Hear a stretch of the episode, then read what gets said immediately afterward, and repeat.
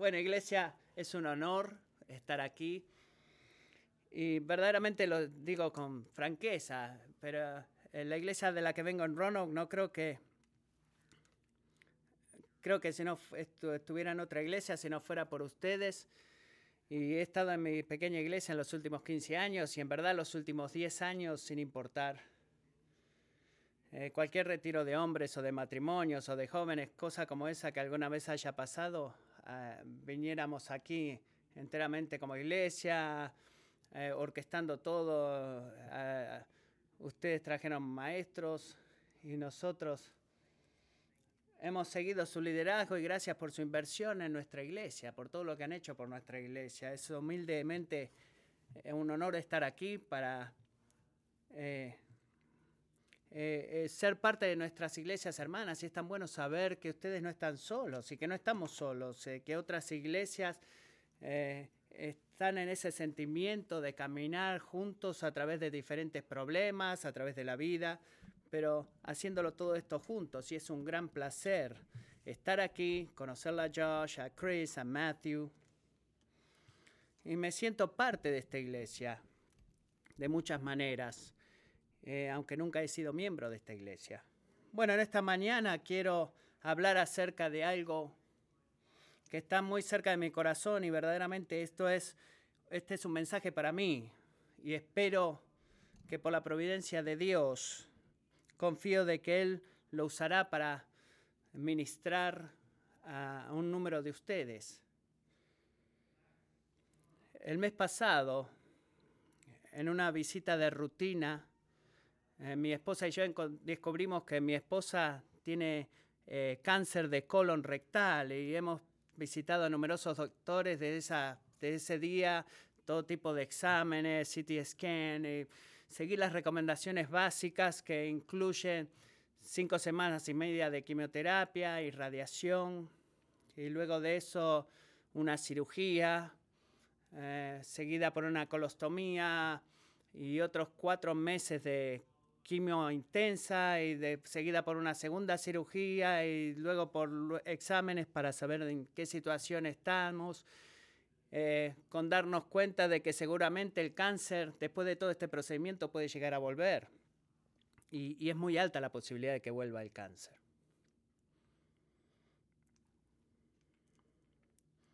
No, no me gusta atravesar este camino.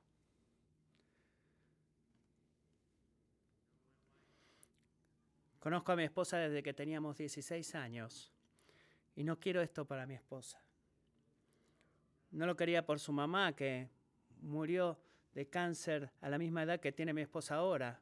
No lo quiero para mis, hijos, siete hijos de 23 a 6 años de edad. No lo quiero para mí mismo. Y como cristiano sé que Dios es soberano. Y sé que no, hay, no existen accidentes. Y sé que este es el camino que Dios ha preparado para mí y para mi familia en este momento. Y sé que Él quiere que confíe en Él y camine a través de este periodo, incluso sin saber el resultado final. Y quiero hacerte una pregunta como me la he hecho a mí mismo, la misma pregunta en esta mañana. ¿Qué es lo que haces si sabes lo que Dios quiere que hagas? Pero si eres honesto contigo mismo. No quieres hacer lo que sabes que Dios quiere que hagas.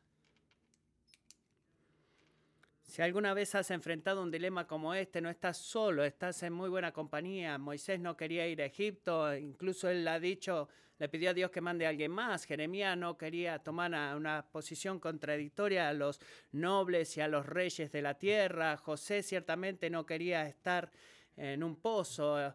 Eh, Abraham tampoco quería ir al monte Moriah sabiendo que iba a ofrecer como sacrificio a su hijo. Zacarías no quería que eh, ser puesto en la posición que ha sido puesto delante de cientos de sirios que habían rodeado la ciudad prometiendo asesinar a todos y no se rendían. Todos ellos fueron llamados a confiar y a seguir y de la misma manera, de la misma manera, ninguno de ellos quiso hacer lo que tuvo que hacer. Quizás tu camino en esta mañana está lleno de cosas que tú no quieres hacer, aunque sabes que Dios te ha llamado a hacerlas. Quizás es perdonar a alguien que no merece el perdón. Quizás es,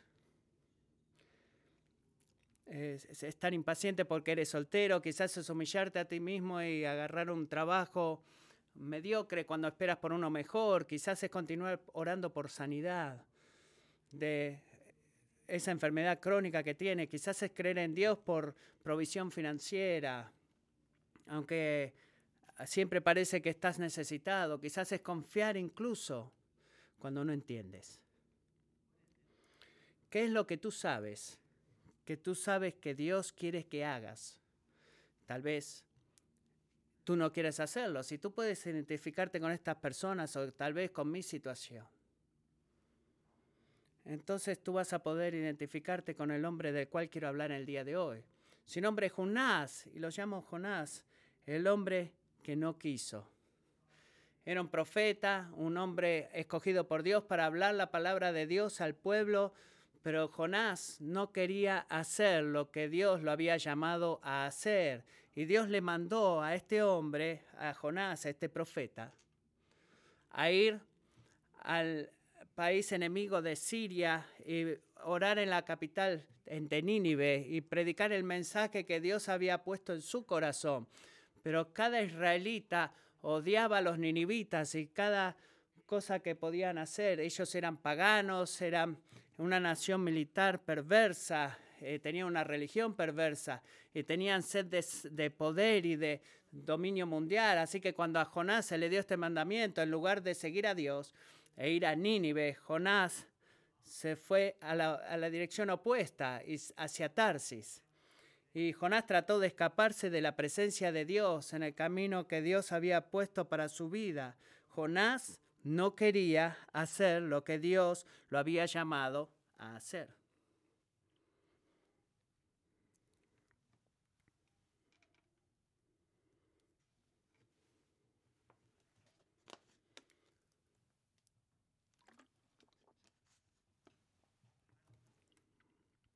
Yo tampoco quiero. Ojalá pudiera decir el día de hoy que estoy en la posición en la cual digo, toda la gloria sea para ti, Dios. Sé que este es tu camino para mí y mi familia. Y quiero hacerlo con todo mi corazón. No estoy en esa posición todavía. Sigo en el proceso. Quizás tú también en este día estés en esa posición. Quizás has enfrentado este dilema o te encontrarás en este dilema en un futuro cercano, pero tarde o temprano te vas a encontrar a ti mismo, quizás más, que de una vez, luchando con la verdad, si eres honesto con tu propio corazón, de no querer hacer lo que tú sabes que Dios quiere que hagas. A menudo seguimos a Dios de acuerdo a lo que nosotros entendemos y el deseo de nuestro corazón, pero escucha, Dios sabe esto. Y debido a que no somos como Dios, Dios envió a su Hijo para hacerse como nosotros, para que nosotros seamos transformados para convertirnos como Él.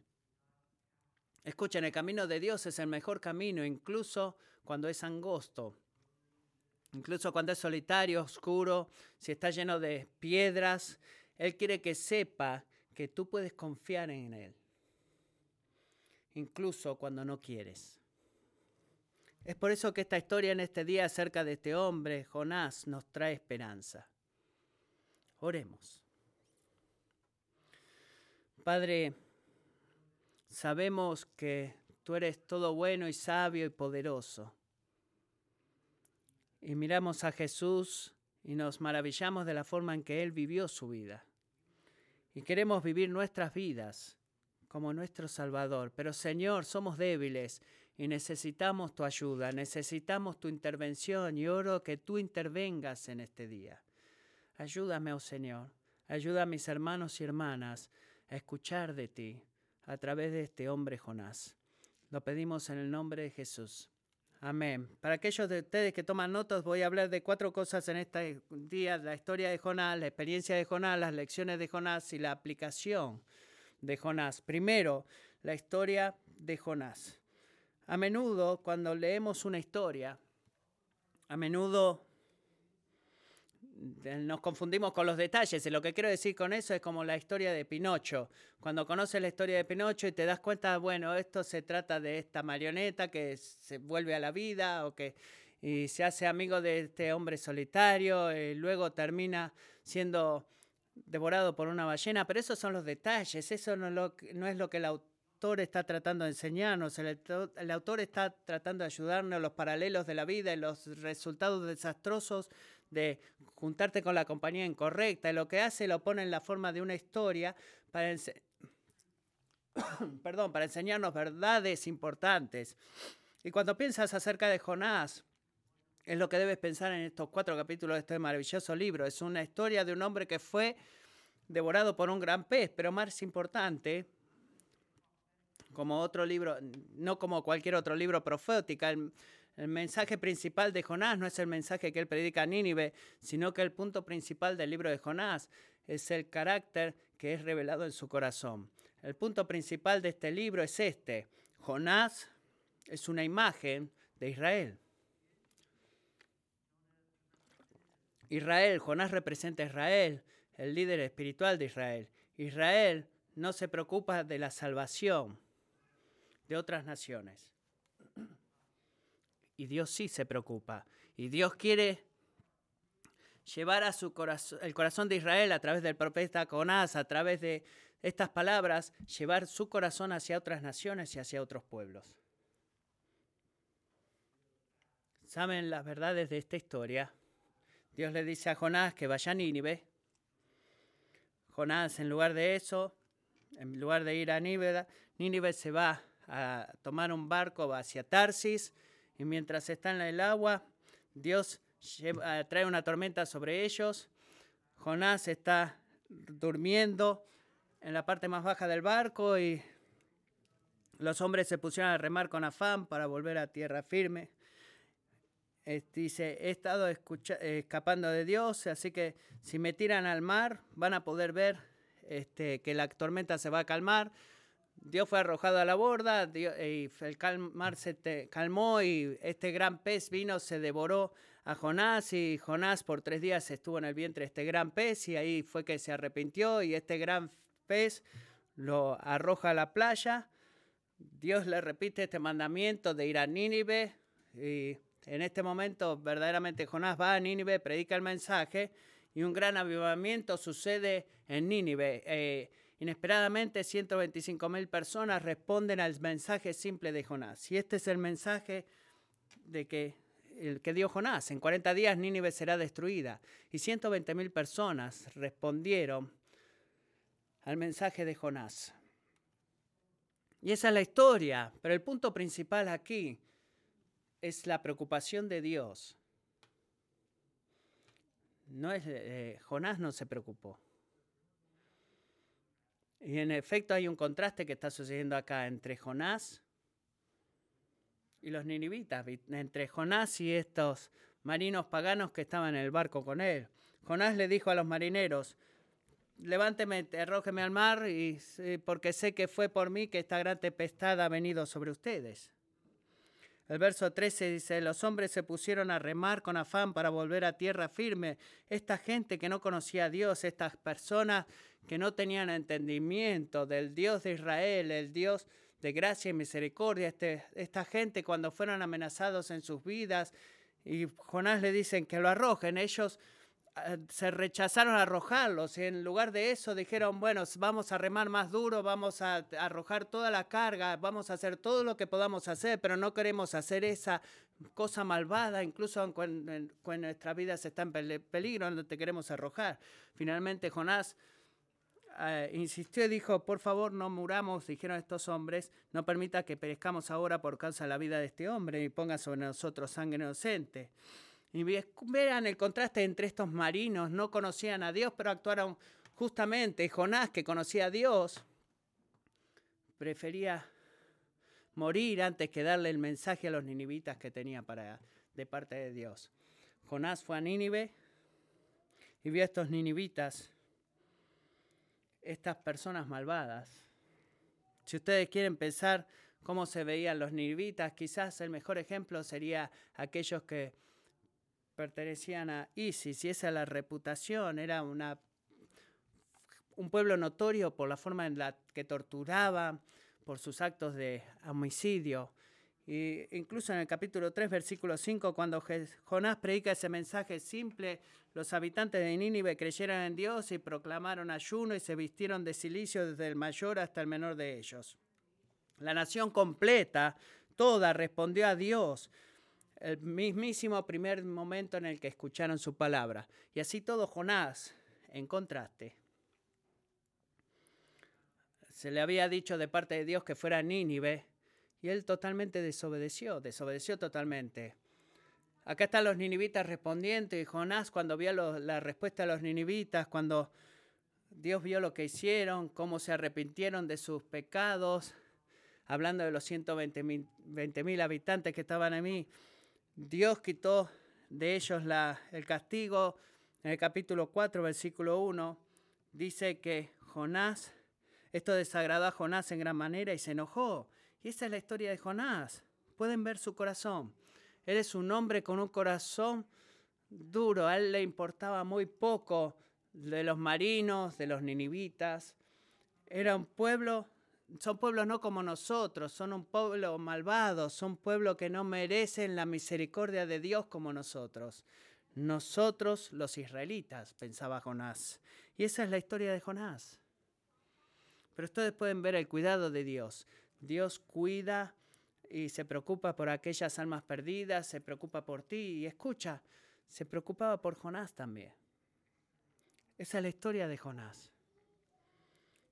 Así que miramos la experiencia de Jonás, porque la experiencia de Jonás es la experiencia común, es la experiencia, su experiencia es nuestra experiencia, sus sentimientos no solamente eh, hablaban del sentimiento de Israel, pero también hablan de nuestros sentimientos. Nosotros queremos hacer lo que queremos hacer, tanto como Adán y Eva en el principio, o como un pequeñito en la tienda de golosinas que quiere un dulce y la mamá le dice que no. Incluso como cristianos, nosotros como cristianos existe una guerra dentro de nuestros corazones en donde queremos hacer lo que es correcto, pero no podemos hacerlo y no te podemos eh, eh, sentir que queremos hacerlo. Queremos hacer lo que Dios quiere que hagamos, pero de alguna manera, de alguna forma, en nuestros propios corazones pecadores, no queremos hacerlo, no podemos hacerlo. Pablo lo dice de esta manera, porque yo sé lo que en mí es decir, en mi carne no habita nada bueno, porque el querer está presente en mí, pero el hacer el bien no, pues no hago el bien que deseo, sino el mal que no quiero. Eso practico. ¿Se dan cuenta? Nosotros queremos hacer lo que Dios quiere que hagamos, pero a menudo, si somos honestos, la verdad es que somos como Jonás. No queremos. Y tenemos excusas comunes para resistirnos a hacerlo. Excusas como es muy duro, y Jonás capítulo 1 dice, la palabra del Señor vino a Jonás, hijo de Amitai, levántate, ve a Nínive, la gran ciudad, y proclama contra ella, porque su maldad ha subido hasta mí. Y escuchen, esto es duro, el ir a una ciudad como esa, arriesgar tu vida y compartir el mensaje, era algo duro que Dios le estaba pidiendo a Jonás que haga. Incluso como profeta era algo difícil para hacer. Sé que hoy algunas veces vemos eh, un montón de cosas alrededor del país y parece que ser glamoroso, pero ser profeta en tiempos bíblicos eh, era que tú tenías que ir a eh, quedarte de costado durante 18 meses como Ezequiel y cocinar tu comida sobre este, el popó de las, de las vacas o como Isaías, por ejemplo, esconderse en un tronco hueco para ser cerrado a la mitad por un rey malvado como Manasés. Y era difícil ser profeta. Y a veces, escúchenme, a veces es duro ser cristiano también. Pedir perdón primero. O pedir por perdón cuando tú sabes que la persona que te lo pide no, lo, no va a ser recíproco contigo. Quizás es una, eh, una división en la iglesia o alguien que tú respetas hizo algo que es tan desagradable y es difícil seguir a Dios, es duro a veces hacer lo que Dios nos llama a hacer.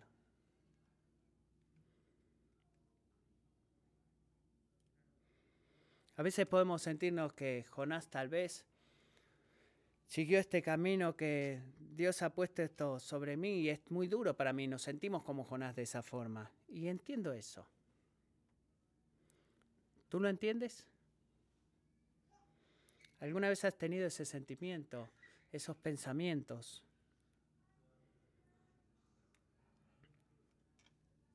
Quizás Jonás tuvo este pensamiento como decir, bueno, no quiero trabajar con mi carácter, estoy cansado de trabajar en mi carácter, incluso aunque sea para mi propio bien. Jonás alabó al Señor y dijo esto en el capítulo 4, oh Señor, ¿no era esto lo que yo decía cuando aún estaba en mi tierra? Por eso me anticipé a huir a Tarsis, porque yo sabía que tú eres un Dios clemente y compasivo, lento para la ira y rico en misericordia, y que te arrepientes del mal anunciado. Y ahora, oh Señor, te ruego que me quites la vida, porque mejor me es la muerte que la vida.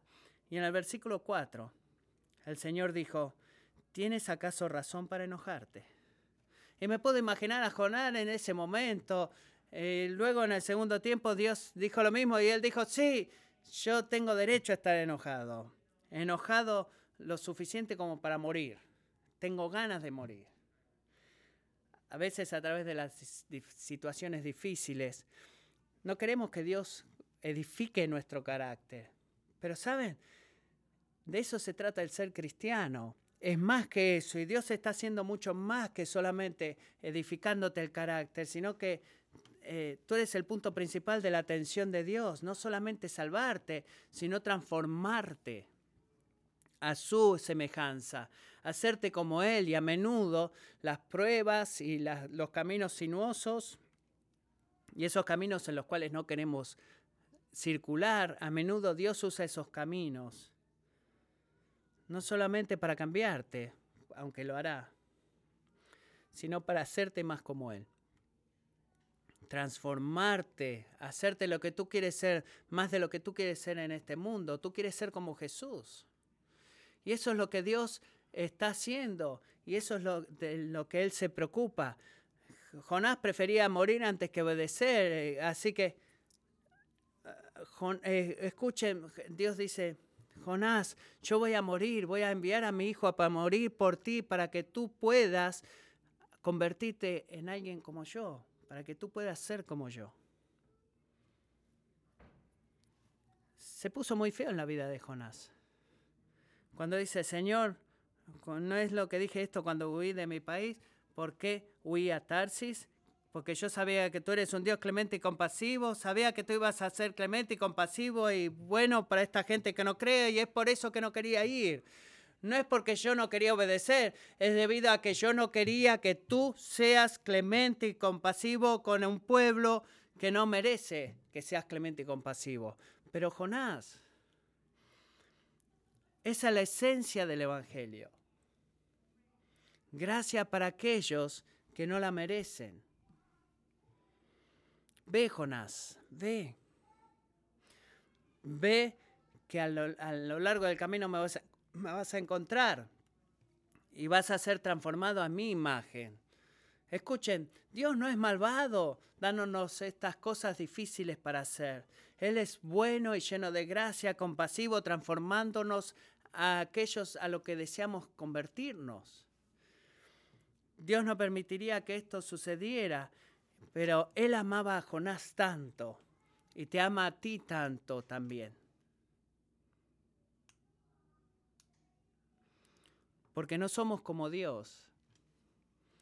Dios envió a su Hijo para convertirse en nosotros, para que nosotros pudiéramos ser transformados para ser como Él. Tal vez Jonás pensaba, ¿por qué tengo estas desventajas en mi vida? ¿O tengo que desacreditarme continuamente para provecho de otros? ¿Por qué las cosas tienen que ser tan difíciles para mí? Eh, tengo el síndrome de Pedro, cuando eh, Pedro, Jesús le dice a Pedro la muerte que va a sufrir y la muerte de la crucifixión. Pedro lo mira a Juan y dice que todo parece ser fácil para Juan. Él tiene la vida fácil y entonces parece como que Jesús lo ama a Juan tanto y todo va a salir también para Juan y para Pedro sigue poniendo su pie sobre su boca y todo va mal para Pedro. Entonces Pedro le dice, entonces, ¿cómo va a morir él? Y Jesús le dice, si es mi voluntad que él permanezca hasta el fin, ¿qué tal contigo? Tú sígueme. Escucha, Pedro, mi camino para ti es bueno también. Y ha sido eh, hecho y modelado por mi preciosa mano lleno de gracia. Y te voy a dar la fuerza y te voy a dar y, y voy a llenar tu corazón con los deseos que tú nunca alguna vez pudiste imaginar. Escuchen, esto es algo que tú cristiano debes saber y debes convencerte a ti mismo de esto. Que es mejor ir en sus caminos que en contra de sus caminos. ¿Tú quieres lo que Dios quiere? Todo lo que Dios quiere para tu vida es lo que es mejor siempre para ti. Todo lo que Dios quiere siempre es superior a tu mayor y más grande deseo.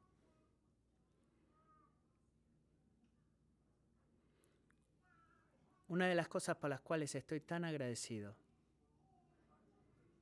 Cuando tú enfrentas algo que no quieres hacer, es la de esa misma manera nuestro Salvador fue enfrentado a lo mismo. Eh, ¿Se acuerdan la historia del jardín? ¿Se acuerdan a Jesús que estaba en agonía? Y Lucas nos dice que se apartó de ellos como un tiro de piedra y poniéndose de rodillas oraba diciendo, Padre, si es tu voluntad, aparta de mí esta copa. ¿Escuchan lo que está diciendo?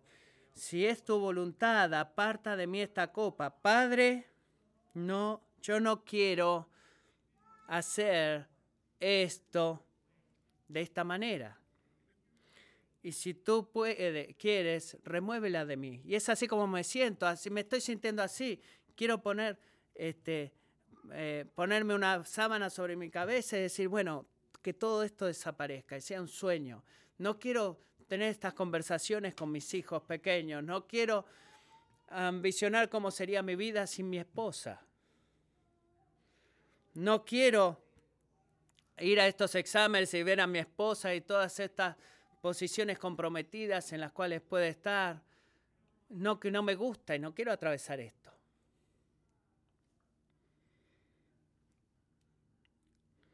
Jesús tampoco quería. Miren lo que dice, Padre, si es tu voluntad, aparte de mí esta copa. Y es aquí lo que Jesús fue tentado y está tentado así como tú lo estás.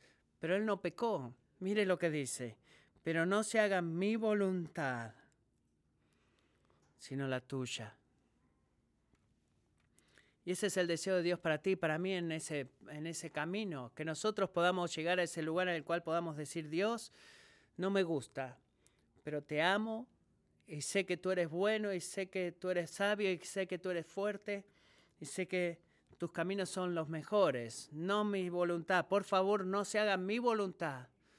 Si tú miras a tu vida y piensas acerca de los tiempos en los cuales tú verdaderamente quieres esto, eh, creo, eh, te habrás dado cuenta, levanta tus manos si tú te has dado cuenta que esa verdad es la mejor, que no es mejor que tú estés a cargo de tu voluntad, sino Dios o a cargo de tu vida. Yo no quiero estar a cargo de mi vida, eh, sino que el Dios del universo lo haga. Cuando yo miro a Jesús y veo que la salvación fue traída a través de, del sufrimiento y las riquezas en el cielo fueron ganadas a través de la crucifixión y entonces podemos confiar en eso, ¿verdad?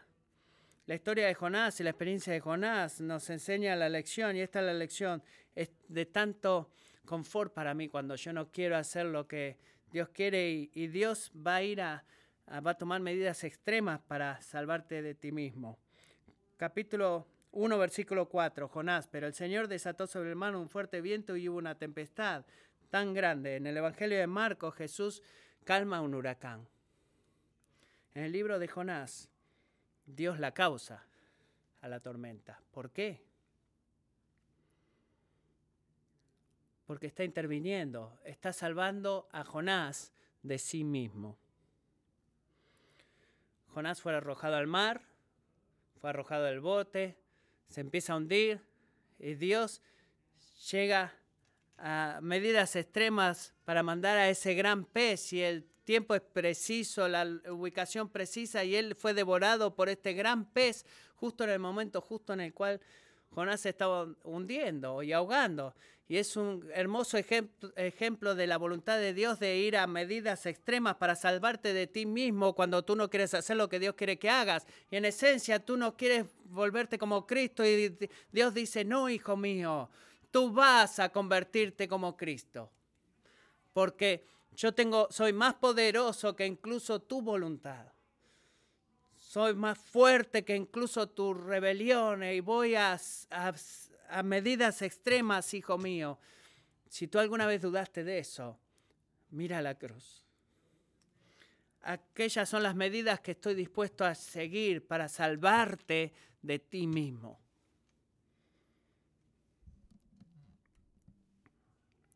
Dios puede hacer mucho más de lo que tú puedes imaginar y es otra lección que podemos aprender un sermón y 40 días Nínive será destruida y es todo lo que tú tienes que decir. Quizás dijo algunas otras palabras, pero no es increíble de que esas pocas palabras en un sermón, Jonás 3:6 dice, cuando llegó la noticia al rey de Nínive, se levantó de su trono, se despejó de su manto, se cubrió de silicio y se sentó sobre cenizas. Escuchen, nunca desestimen la importancia de la obediencia del llamado de Dios para ti, porque Dios puede hacer mucho más de lo que tú alguna vez imaginaste. Que imaginaste tú la nación de Isis de 120 eh, mil personas, pero el rey de la nación dispuesto a humillarse a sí mismo y sentarse, cubrirse de silicio y sentarse sobre ceniza y pidió que todo eso haga toda la nación, desde el comerciante hasta el esclavo, que todos vamos a, a obedecer a este Dios de Jonás y vamos a suplicar por misericordia. La otra lección es que Dios a menudo eh, nos da eh, cosas serias para hacer.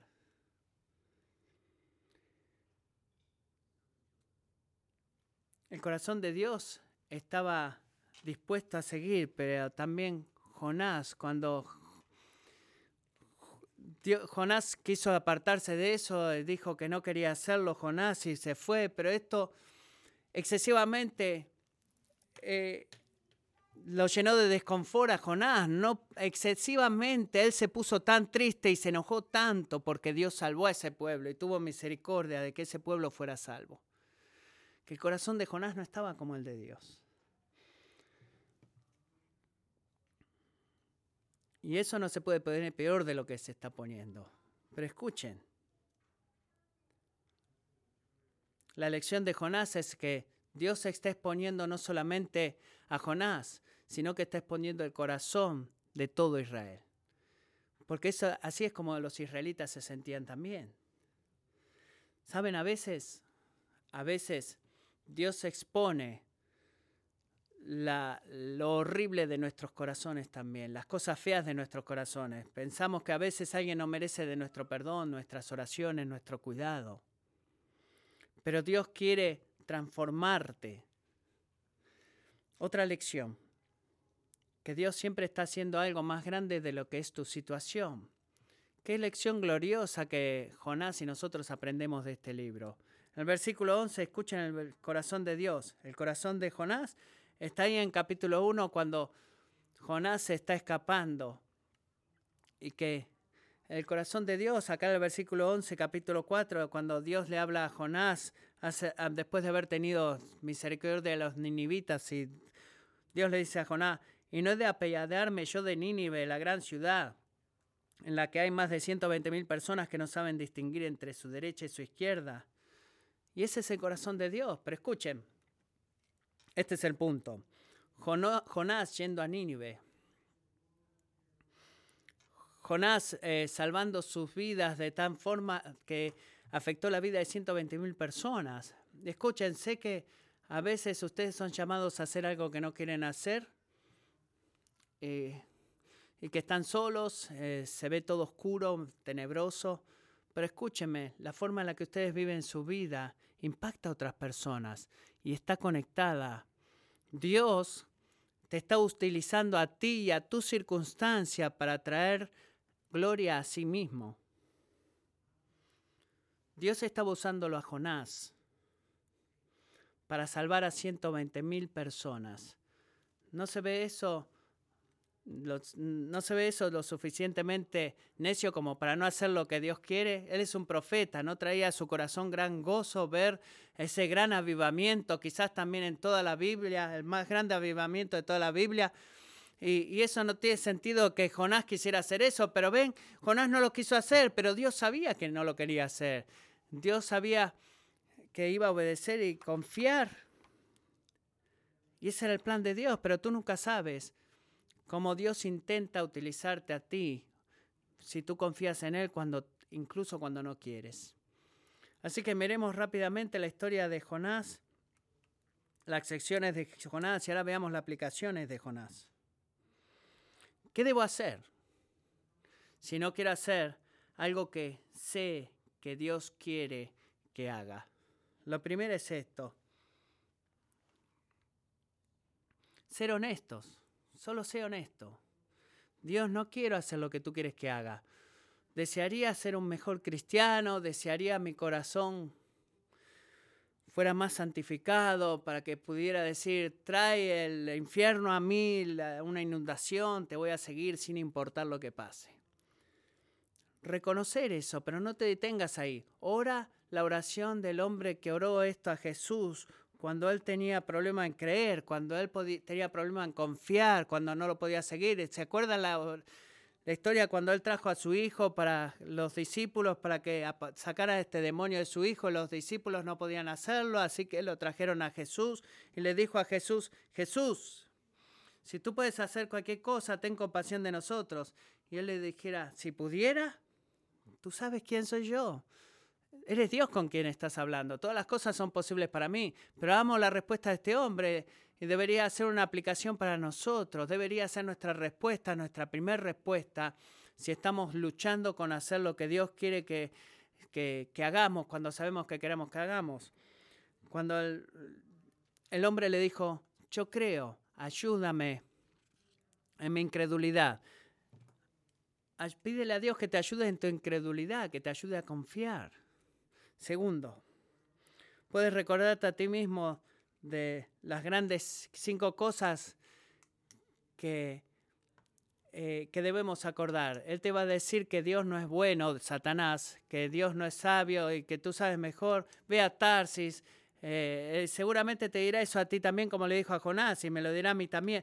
Debemos darnos cuenta y reconocer y aferrarnos a estas verdades que hemos estado hablando en la palabra de Dios, que Él es todo bueno, que Él es todo sabio, perfecto, Él es soberano. Alabado sea el Dios y gracias a Dios por su bondad, por su amor infinito que permanece para siempre. Debemos recordar esas cosas. Debemos recordar los tiempos en nuestras vidas en los cuales Dios ha mostrado bondad hacia nosotros.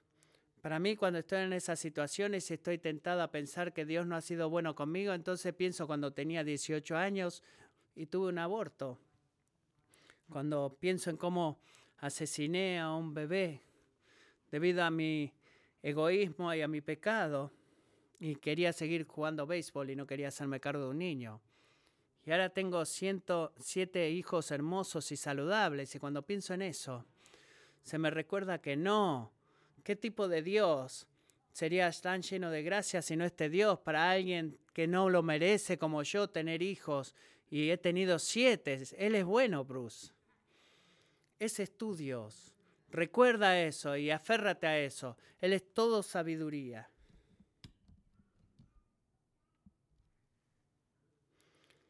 José no quería estar en ese pozo y ser vendido como esclavo y ser esclavo por 17 años. Pero escuchen, Dios estratégicamente puso a José cerca del faraón para que 17 años después, cuando llegara el tiempo de interpretar ese sueño, José fuera llamado inmediatamente y que compartiera al faraón e inmediatamente puesto en una posición en el país de Egipto y en el que se convirtió en el segundo en mandato debido a esos 17 años y él salvó al pueblo de Israel la fortaleció y luego José salvó a la nación y salvó la promesa de Cristo que iba a venir, de que nadie iba a poder destruir al pueblo de Israel. Y Dios lo puso a José en el lugar que tenía que estar.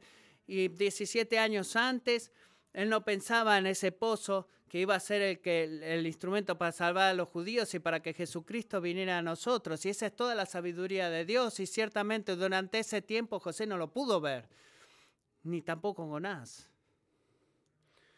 Porque no fueron solamente 120 mil personas, sino que hubieron miles sobre miles. Él es sabio, Él es perfecto. Podría haber sido de otra forma, pero sus caminos son perfectos. Él es la roca, sus palabras son perfectas. Él es soberano, Él te ama y hay momentos en los cuales debes recordarte a ti mismo de estas verdades. Tercero, Él necesita estar en el momento de esos tiempos. No puedes adelantarte a Dios. Dios toma un día a la vez. Y Dios, como a los israelitas, le daba el maná, el maná día a día y los israelitas día a día recibían su alimento. Y es gracia futura, pero cuando tú te preocupas del futuro, te preocupas del resultado final, si alguien va a responder, lo que sea que te está costando no poder hacer algo, debes entender esta verdad de que hay gracia futura, pero Dios no te da gracia futura en el presente, sino que te da gracia presente en el presente. Y cuando tú vas al frente y cuando eh, tú vas con Dios, eh, tú vas delante de Dios, perdón, tú no vas con Dios, tú vas delante de Dios, tú debes estar cerca de Dios, tú debes permanecer en el momento, tú debes ser como el joven Corey Ten Boom, que su mamá estaba por morir y ella dijo, oh papi, no sé cómo alguna vez voy a poder lidiar con la vida si mamá se muere, no sé cómo alguna vez lo voy a hacer. Y su padre sabiamente le dijo, Corey, cuando tú vas en el tren, cuando, cuando te doy el ticket, tú siempre me das mi ticket justo antes de subir al tren. Y él dijo, así es, mi hija, y Dios te va a dar gracia en el momento que la necesites. Y ese es quien es nuestro Dios, conozco tu camino, mi amado hijo, y sé que será dificultoso, pero escucha, estamos en esto juntos, no estamos solos. Dios tal vez te esté pidiendo que camines un camino que no sea fácil, Dios tal vez te esté pidiendo que enfrentes cosas que no quieres enfrentar y tal vez que hagas cosas que no quieres hacer. Pero recuerda esto, como Jonás, cuando das ese paso de fe, cuando confías en Dios, Él no está simplemente empujándote para que vayas solo, sino que Él está tomándote de la mano y Él está caminando delante de ti, detrás de ti y está junto a ti y Él es Dios. Bendiciones y gloria derramará sobre ti que tú nunca, nunca entenderás.